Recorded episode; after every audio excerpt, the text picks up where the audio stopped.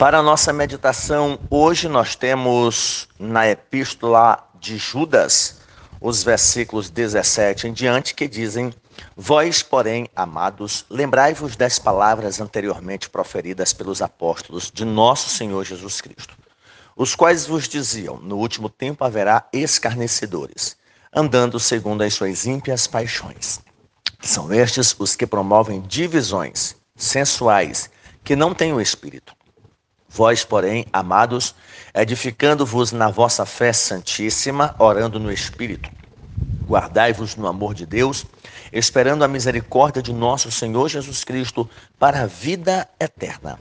E compadecei-vos de alguns que estão na dúvida, salvai-os, arrebatando-os do fogo. Quanto a outros, sede também compassivos em temor, detestando até a roupa contaminada pela carne. Amém.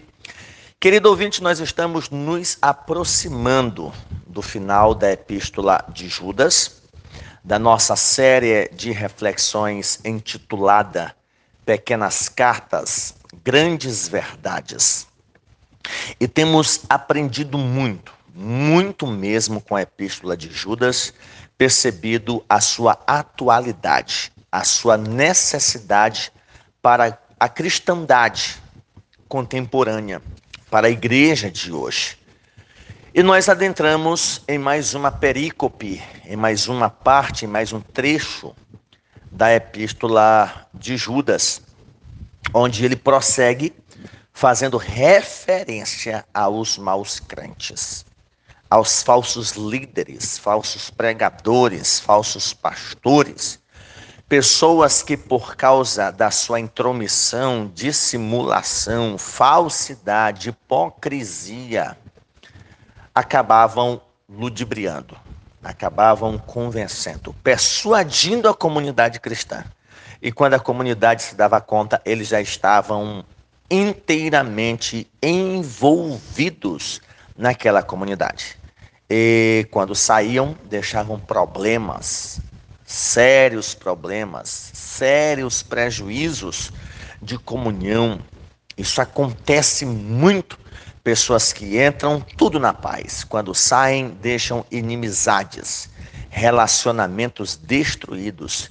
E é por isso que a mensagem de Judas, ela é atual, porque ela deve nos abrir os olhos para termos o devido discernimento para lidarmos com essas circunstâncias.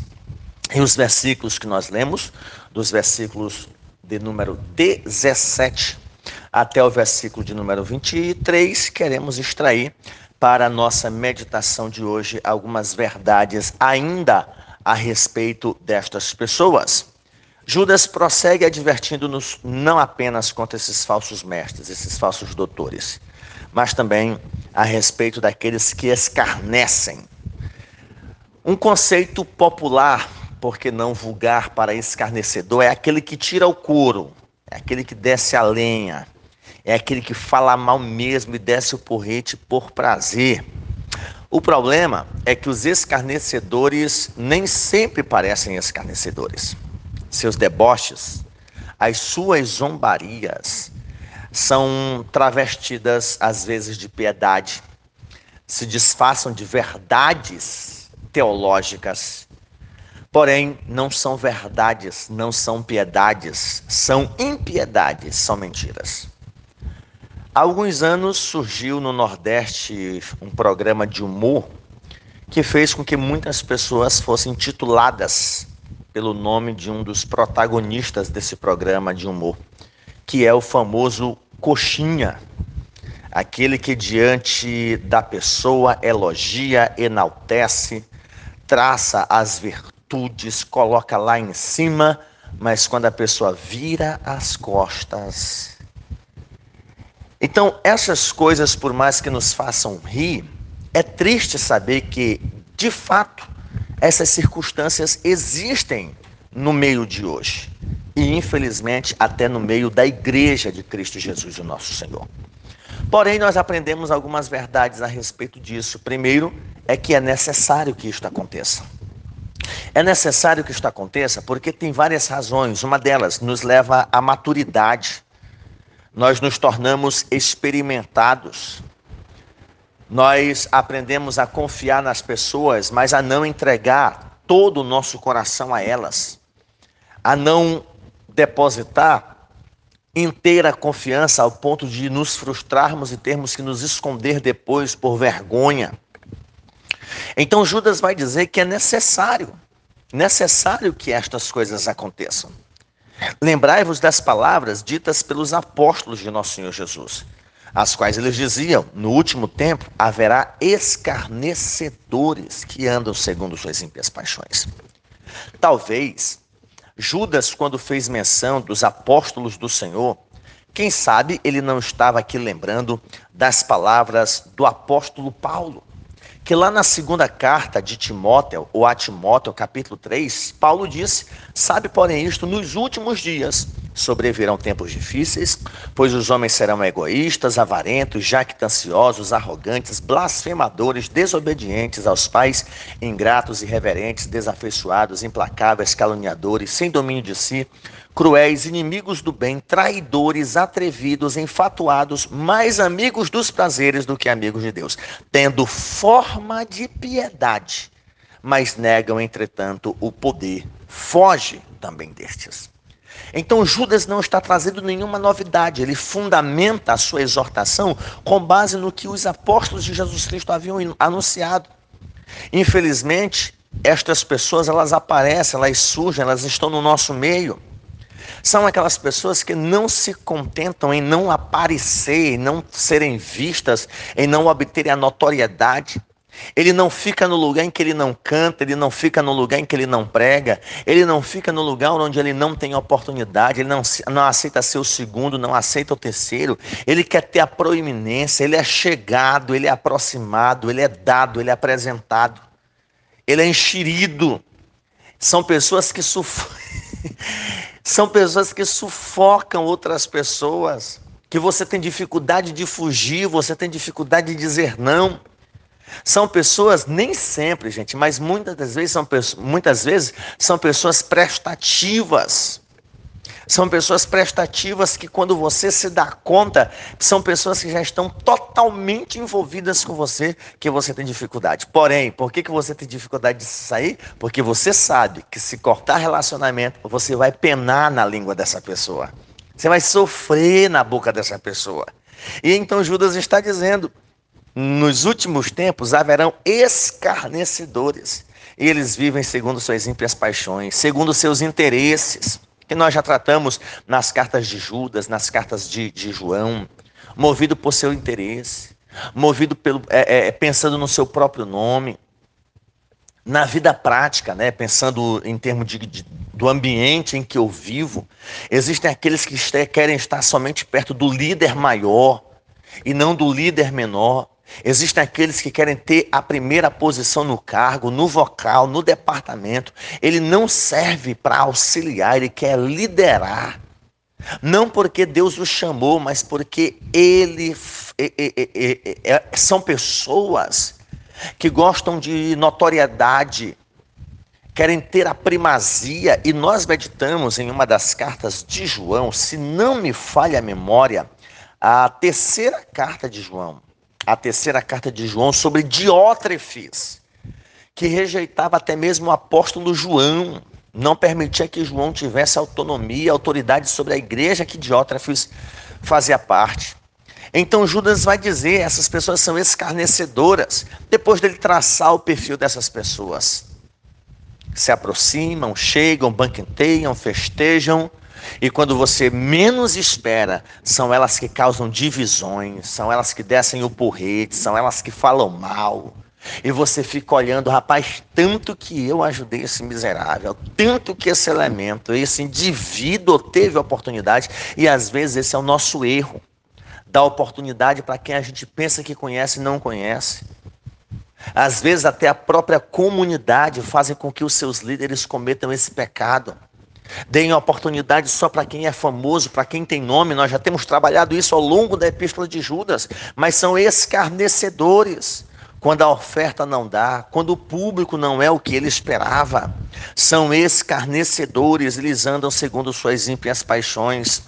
E o versículo de número 19 vai dizer que por causa das suas ímpias paixões eles acabam causando divisões.